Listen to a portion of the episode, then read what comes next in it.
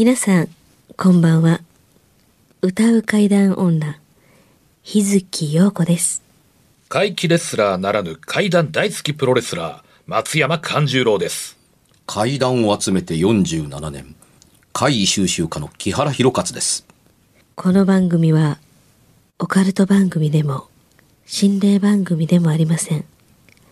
怪異収集家である作家の木原博勝さんが、実際に直接取材した実話怪談を語ります。日本で唯一の怪談専門ラジオ番組です木原さんといえばあの今や伝説の実話怪談本、新耳袋シリーズの作者でもおなじみですよね。他にも、うずしお怪談やつくも怪談といったヒットシリーズも出版されてますよね。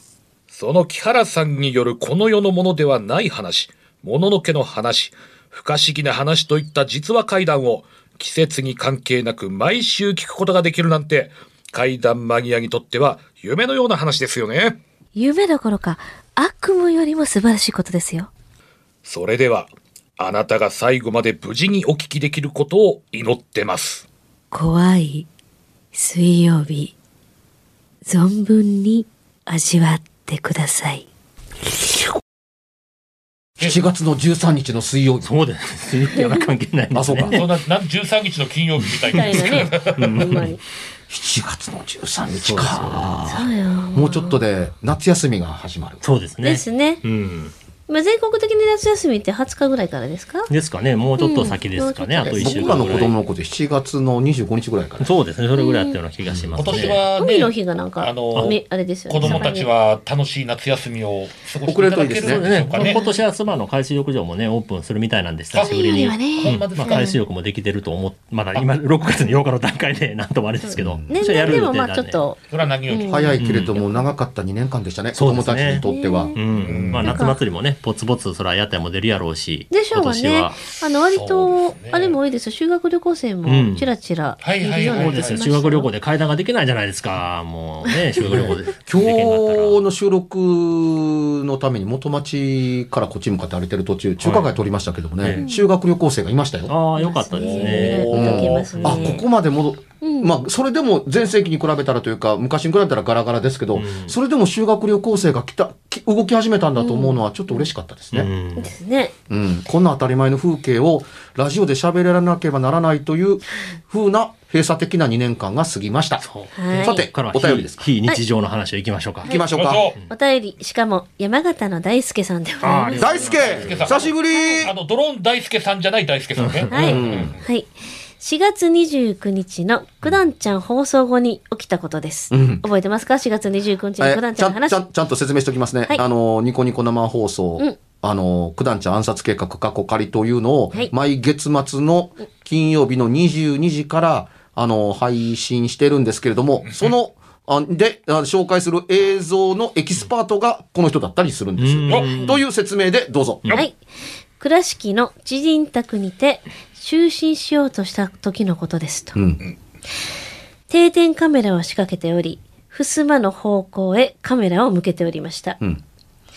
なかなか寝つけず、ゴロゴロと寝返りを寝返りを打っているとき、横になっていたときに腰に何かがのしかかってきました。うん上からぎゅーっと押さえつけられる感じです。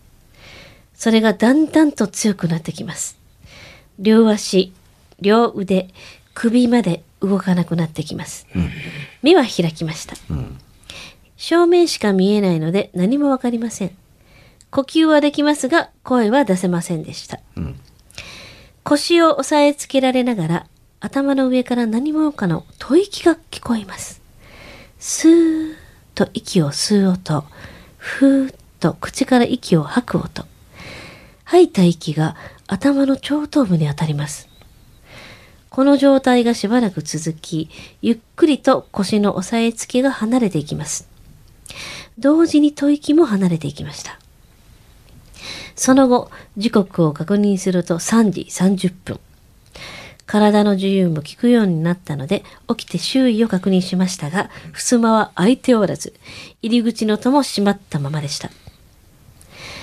朝友人に確認するも当然、部屋には来ておらず寝ていたとのこと。カメラには何も映っておらず異常もありませんでした。友人宅にはその後2日泊まりましたが、同様の体験もありませんでした。ここまで書くのに3回メールソフトが勝手に落ちました。え都度メールの下書きすら消えており、ー、えこんなことが本当にあるんだと貴重な経験ができましたということですね。うん。はい。あのー一番面白かったのは、これを書いてる時にメールが、あの、あの、おお落ちましたとか、下書きが効いてなくなった的なことを書かれてましたけど、まあ、これがある意味一番面白かったのにうん。えーするんですけれどもね。で、あの、階段の、の、側面、あるいは裏でとっても重要なことって、信頼なんですよ。うん信頼。階段の基本の基礎のとか、基本とか基礎のうちの、あの、一つですね。話にそもそも信頼性があるかどうか分からんようなことをい見たり聞いたりしてる、うん聞かせていただいたりしてたりするわけですよねっていうのって、こちら側にも信頼をしていただければありがたいなという問題と同時に、相手大丈夫かこの人っていうふうな話を聞く覚悟で言ってるわけですから、当然信頼が元だったりするわけうんうんうん。はい。ですよ。うんとっても重要だとあの思うんですよ。あの、スチャラカな話が平気でできるとか、うん。ともかく認定が早いって、これはお化けですっていう。うん。なんで、お化けって言ったらお化けですよっていうような人のお化けって、うん。何でもかんでもお化けでしょっていうふうに思えるでしょ、ええあの、よくこの番組で使う言葉に紛れを除きたいじゃないですかって言ってるのって、答えという言い方が早い、答えが早いっていうのを言言ったりするんですけど、断定が早いという言い方もしてます。うんどうしてそれがすぐに決まるのっていうのもあったりするんですけど、階段というのは体験なんですから、リアルではな、リアルタイムではなくて、うん思い出話でしょ、うん。後でデコレーションや貼り付けがいくらでもできるからこそだったりするんですけど、うん確認を取るたんびに話が変わっていく。うん確認を取るたびに、だってそうじゃないですかっていう話になるんだったら、選択肢などなく、もともと階段だと決めて話出るわけだから階段決まってますよね。うん。っていうふうになるわけですから、うん。あの、語り手以上に、つまり出力することよりも、まず入力の段階で、うん。あの、聞き手側のこちら、語り手側の体験者との信頼関係って、もともとゼロからスタートする場合が多いんですけども、うん。相手を信用するところから始めます。うん相手に信頼をしているという形で声をかけます。うん。つまりそのタクシーで、運転手さん、ちょっといいですか？っていうふうに、まだあのー西江君に着くまでに時間かかるんで、ちょっとお話ししていいですか、うん僕こういうことやってるんですけどっていうことをやって、運転手さんを信用してますっていう体で、身分ややってることを明かしてっていう,、うん。いうことをするべきだと思うのは、うん。だからこういう話が聞きたいという話を信頼してほしいからうです。んうん、で、あのー聞いた話に信頼性を持って人に伝えたいと思うから、人に頼んで聞いてるにもかかわらず、質問攻めにするわけですよ。うんね。うんうん。で、これが、いわゆる盛り付けられているという紛れを取り除くためなんはい。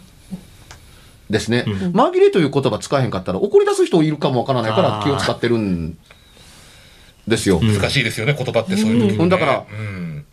僕が嘘ついてるって言うんですか？あっていうに、いや、嘘ついてるとは思わへんけけれどもっていうとこですけども、あそこの扉はノブではなくて、レバーですよって言ったら、顔色変わる人がおったりするわけですよ。あだから、それが、あの、ドアノブやったらちょっと驚きですね。うんていうふうに、でうっすらと、本当に行かれたんですか？っていう話をしてるわけ。うん。ですよ。よくあるんですよ。う。ん。うん。8階建てのビルなんですけれどもねっていうその6階でしたっていうふうに。なるほど。って有名なビルですよね。ってえ有名ですって。行ったことありますか？って。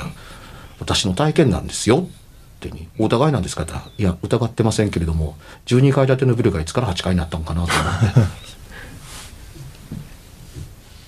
ということっていうのってあったりするんですよ。それは長い間取材やってますからね。うんっていうふうに。うん。だから、試されてるのかなと思わんでもなかったりするんですけども。あ逆にね、でも。ね、有名な場所だからこそ、あの、怒っても当たり前だと思って話すっていうことに関して、疑いや疑問を投げかけたりするうのって、うん。有名なところであったら、みんなが信用してくれて、みんながす素直に怖がってくれたりするからっていうので、あの、くっつきやすかったりあするからだっていうこともそうなんですけども、階段ってその程度のもんでええやんかっていうのも入ってるかなと思うと、僕はそっちを望んでるわけではないのでと思ったりするわけです。話の内容としては怖いですって言うと、っていうと優秀なストーリーテーラーだなと思います。んしかし、有名であるがように知ってますけど、いつからビルの回数かか変わったんですか、っていうのってあるっちゃあるじゃないですか。うんつまり、語り手にとっては別にビルの回数ってどうでもよかったんですよ。関係ないと思ってるんですね。そうそう。だからなんとなく、8回って言った、はあの、全8回なんですけどもねって言ったところで、話の核とは何の関係もなかったりするっていうところだったりするけれども、あ、これはちなみに特定されないように、回数は別、あの、デタラメ言ってますよ。うん。ええ。8回とか12回関係ないんですけども、たまたま知ってるビルだったりするので、全8回ではなかったと思うかなと思うから、いつから回数が変わったんですかって。つまり、なんでノッポな、ノッポのビルが、ちっちゃいビルなんですかって言ってること言ったりするわけだけれども、顔色が変わったら動揺ししてるのがわかるわけですから。でもね、怪談話です。ビルの回数が変わることよりも、の方を怖がってるという、その場を見てしまうと、怖い体験の怖さって何と思うんじゃないですか、そうですよね。うん、で、あの、取材で大事なことっていうのって、こういうことを聞くことを、こういうことというか、会談を聞くことを、あの、以上に、長い間やってるから、おそこ知ってるけども、話が合わんな、みたいな。うん。つまり僕の知ってるビルは、例えば12階だとするの相手の話しているビルと回数が合わない。うん。全体のっていうのって、例えで何度も言いますけれども、そんなアホみたいな、あの、ことっていうような話をする人なんて、な、おらへんよと思うんだったら大きな間違いです。いくらでもいます。人の話を自分の体験談にする人。あうん。んあの、今回の収録の中出ましたけれども、うん。あの、オーディションの時に、それ、市民袋の話ですよっていうのがあったりするから、どこにも悪気だとかいたずら心がなくても、人捨てで聞いた話で本人が、あの、友人の実体験やと思ってるっていうふうに、何の罪もないような話っていうのもあるっちゃあったりするんですから、うん。それにより怖がらせてやれとかっていうふうに、あの、なってくると、私の体験ですっていうのを紛れさせるわけですよね。あだから、信頼性っていうのって、あのー不可欠ではないとまで言うと大げさかもしれないですけども、とても重要なことであるとは思うんです。ーうんだと思います。はい。で、えーなんでこんなことを話をするかというと、ええこれはね、山形の県の大輔さん、人となりを全部知ってる人なんで、うんあのー説得力があるんだっていうに、っていうことを、そのまんま、あの、放送や配信で流れると、知人の話はみんな OK かいって話になってしまう。うん。ああ、そうですかそうかっていうふうになるでしょ、うん。ね。それは誤解ですっていうところだったりするから、それをを言った上でっていう、つまり基礎的な、あの、基本的なことっていうことを突破した上での人っていうことが分かっている上でっていうところだったりすることを前もって言っとかないと何が起こるかって言ったら、そんなんしょっちゅうあるやんか。っていうふうに思われがちなんですけど、この人がね、さすがは僕のお客さん、はい市民袋の常連さんだったりするので、ええ。この話を聞いてる途中で、リスナーの90%以上の人が思っ、こういう言葉を思い浮かべてると思います。うん。あ、金縛りに相張ったんや。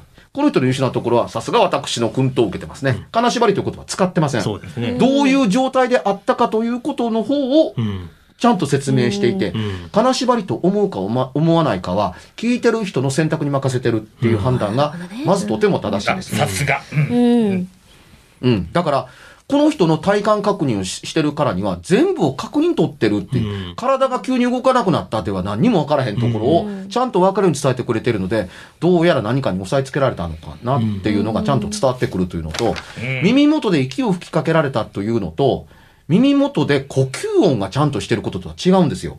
うんうん。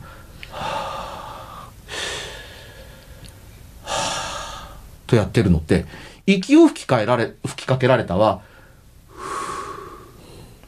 でしょ、はい。うん、これをちゃんとね、呼吸があるという、つまり相手があって、そこにずっといるんだということを同時に伝えてくれてるわけですね。なおかつ遠ざかっていくのがわかるというか、どんどん小さくなって離れていくのがわかるわけだから。なので、うん。気配もうん。息の吹きかけの空気の、あの、流動も感じて、遠ざかっていくのを音と同時に。で、お遠ざかっていくと同時に呼吸音が遠ざかっていく。うん。気配というよりは呼吸音が遠ざかっていくことによって、その何者かが去っていくということを表している点で、レポートとしては大変優秀です。一発目でこういうふうに聞かせてもらえると取材楽やねんけどなと思わんばっかりやったりするんです確かね。に。いわゆる体験したことを体験した通りに喋っているってどうなるかっていうのの恒例です。うん金縛りにありました。いわゆる、いわゆる、いわゆる単語で喋るってやつですね。うんあの、金縛りにあって、息を吹きかけられましたっていうふうに。あれは女やったと思います。それも年取ったって。すいません。よく聞いてると、どこにも女がなく、んどこにも年齢がなくっていう、これがいわゆる紛れさせてるわけですね。うん怖がらせるためにっていうふうに。こんなんで人を怖がらせることができるう素材として、あの、加工ができるんですから、階段なんてちょっと語るのがうま、うま、うまければ、簡単にストーリーテラーになります。うん。なんでもっとうまくならないんだろうと思うぐらい。うん。拙者も読みましたけど、すごいわかりやすかったですよ。そうですね。やっぱりこのまとめ具合とういい、ん。ようわか言葉りましたね。の選び方といい、はい。ね、うん。でもこれ話そうと思うと、そのまんまの通りのこと言うと、なんで最初からそんな話信用、その話を信用してんねんっていうぐらい、うん。虚飾がないとあっさりしすぎなんですよ。うん。つまりね、今の人たちって、うんあのーそういうことを確認すること以前に、金縛りが入ってないといかんわけですうよ。んうん。何の例かわかりませんけどねって、息を吹きかけるんですっていうに。で、息を吹きかけるって言ったら、ふーだけかもわからん。うんそうですね。でもねって、息を吹きかける風だけやったら、隙間風が一回吹いてきたっていうのどう違うのっていうのが。そうですね。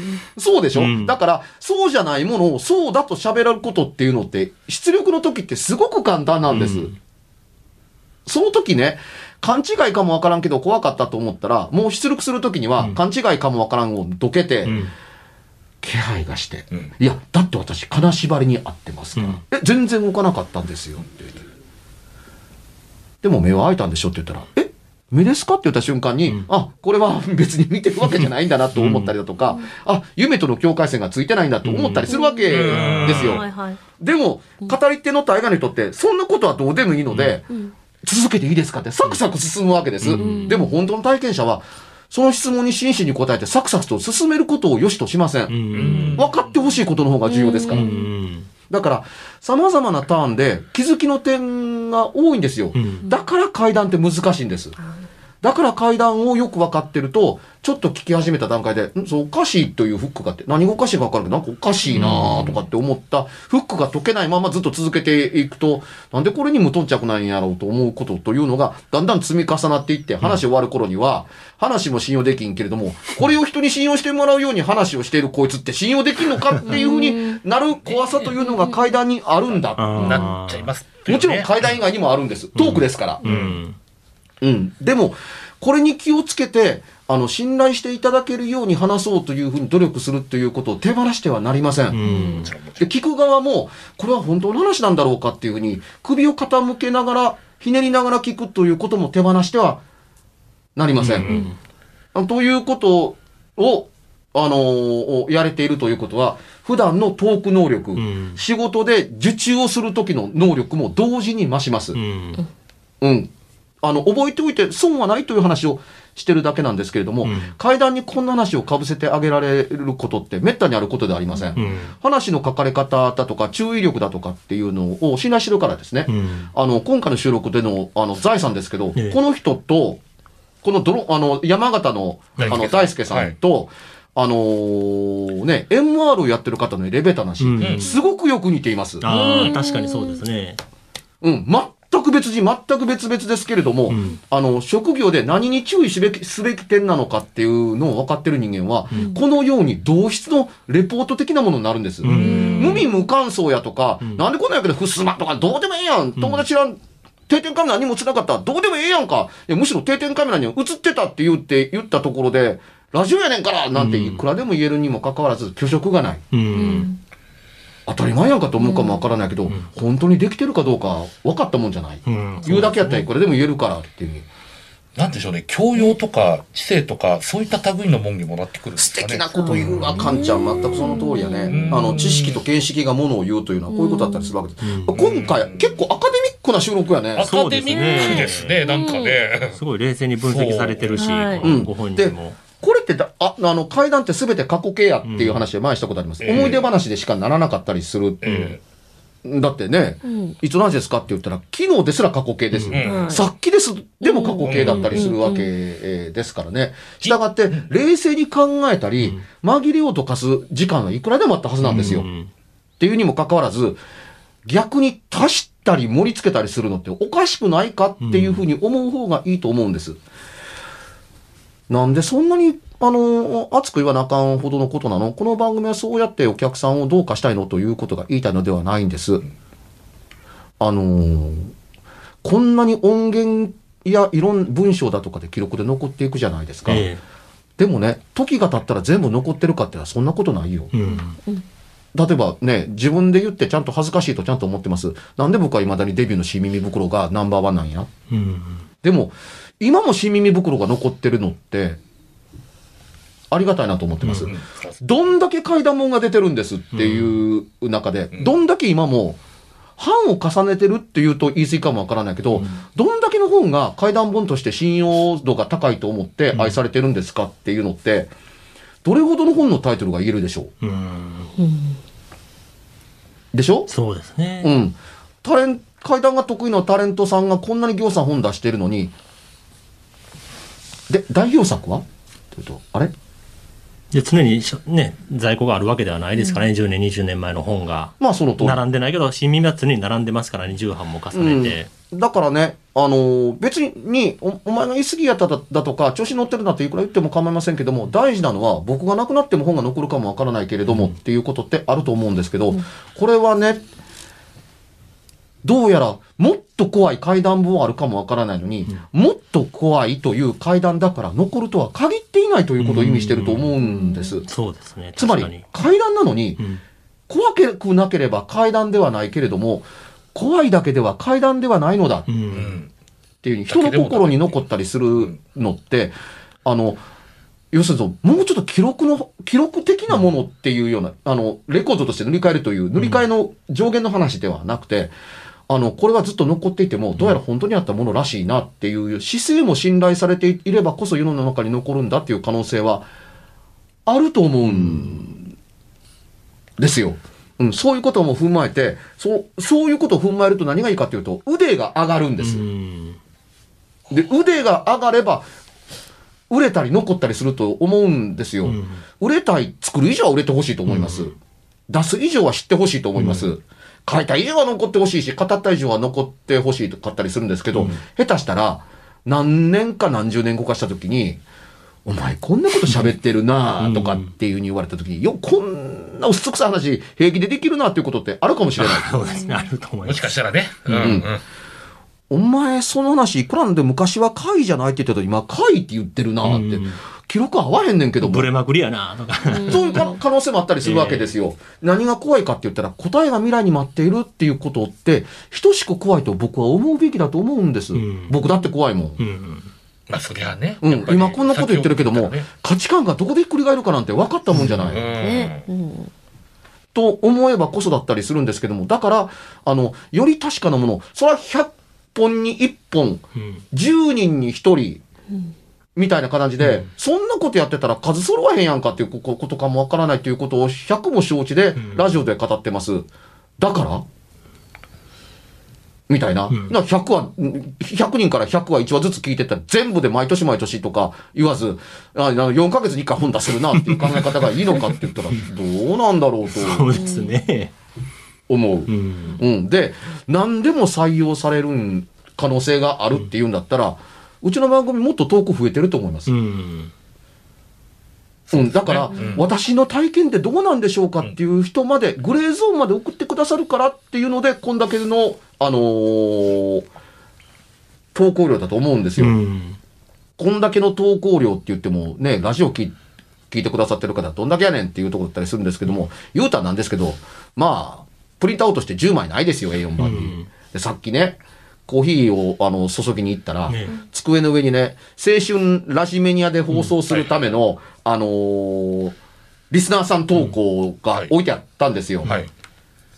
一番上がね、ん。あのーリクエストがね、未来ロボダルタニアスって書いてあったからちゃんと思ってるけど、厚さ1センチを超えてるんですよ。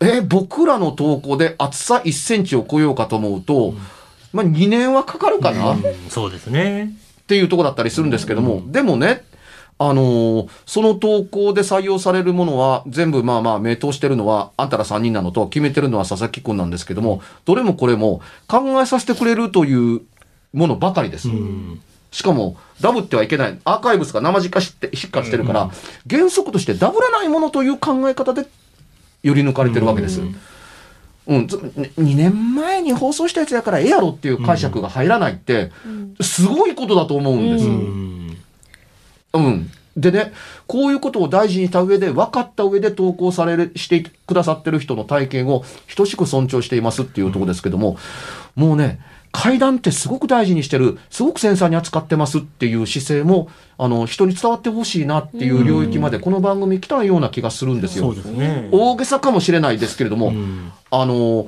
階段を長く続けているとどんなことになるかって分かってるのかっていうことが、いつか喋れる時期が来るのかもなっていう。うんあ言い過ぎましたね。ちょっと、放送や配信では無理か。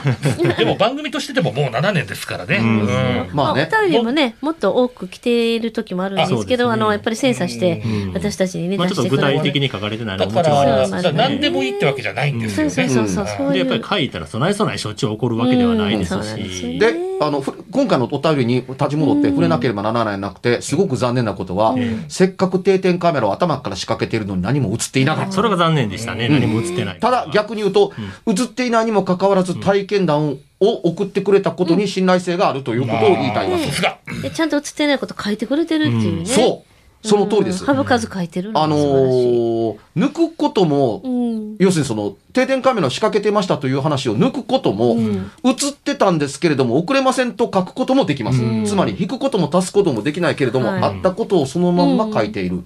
当たり前のようにできているようにえー聞こえるかもわかりませんけど、当たり前ではないというのが私の考え方で。そうですすね。うん、よく送ってくれました。あの、で、今回はそのエレベーターを送ってくれた方と、あの、山形の大輔のこの二人のいるおかげで、なるほど。うんこれがこの番組の持てる持てるもとで、最初からリスナー投稿としての文章が階段でなくても良いのだ。うんうん読んで、わあ、怖いですねっていうリアクションなんかこいつらせえへんねんから、よう考えてみたらそうやったっていう。そうですね。うわ、怖っみたいなことを、うん。で、これをね、うわ、怖っっていうことやってると、ここにね、後で定点カメラをし調べてみたんですが、うん、とんでもないものが映っていましたが、ここでは書けません。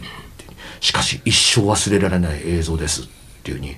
いや、一生忘れへんかっても構えへんから送ってくれたら、こっちも、こっちですぐわかんのに、うん。なんでこんな書き方せなあかんの？っていうふうになるような連中に、うかつなことは書かれへんやんか。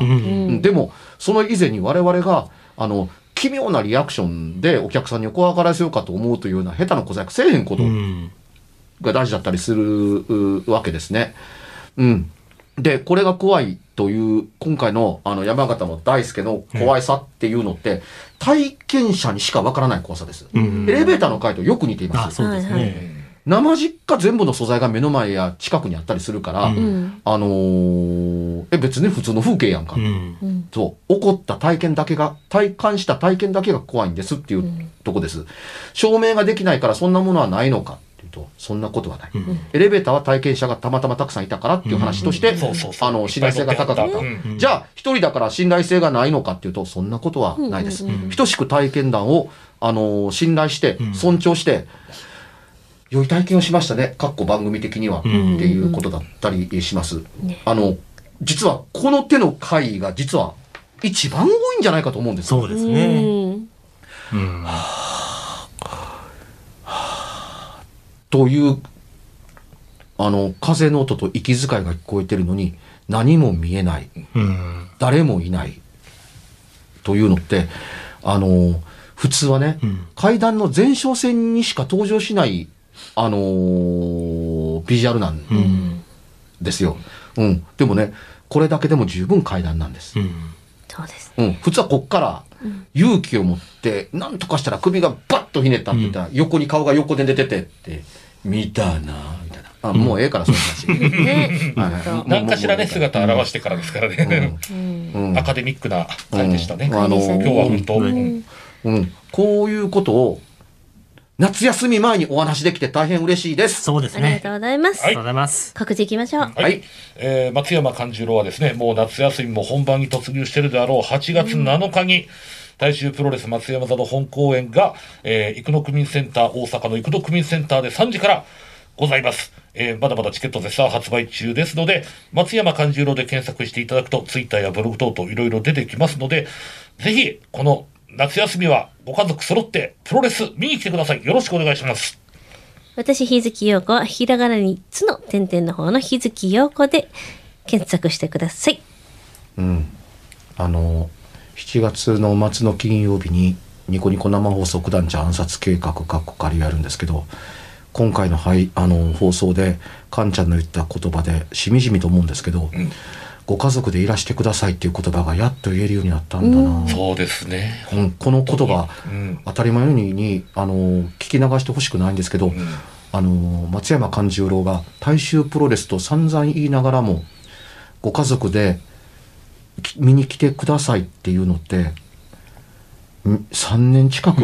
そうですね。うんあのー耳に、3年近く3年耳にしてなかったこの騒動の、まあ、以前になりますから、それぐらいはぽっかり開いちゃってますね。んはい。これをあの当たり前のことだと思わずうん。あのしかもあの良い時代がまたやってくるのかもわからないというきっかけの言葉になってくれればいいなと思います。あのこれまで言えなかったことを怖いことだったっていうふうに、だから本当にそう信じたい、拙者もね。うん。うん。あのはい最後の最後までいい告知になった上でで、あの、いい話ができました。はい。皆さん、良い夏をお迎えください。